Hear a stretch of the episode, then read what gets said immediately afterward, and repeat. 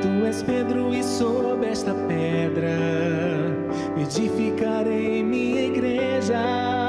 Os poderes do reino das trevas jamais poderão contra ela.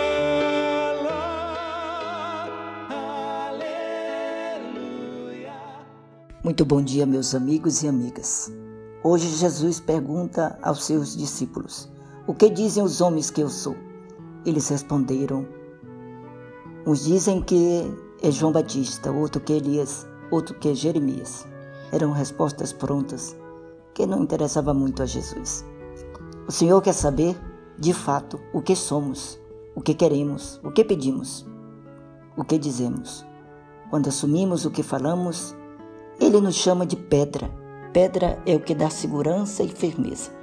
Não é apenas Pedro, mas cada um de nós, que sempre podemos ser um sustentáculo para alguém. Algum dia fomos pedra para quem está ao nosso lado e precisa de nós? Algum dia nós sustentamos alguém nos braços? Se algum dia conseguimos fazer isso, aí sim somos pedras, somos Pedro. Caso contrário, ainda precisamos crescer muito na fé. Jesus também dá chaves do céu a Pedro. Quando chegamos em casa, a chave serve para abrirmos a porta, para entrarmos em casa e depois fechar. Isso significa que abrimos para quem queremos. Quem queremos abrir a, as portas da nossa casa, do nosso coração?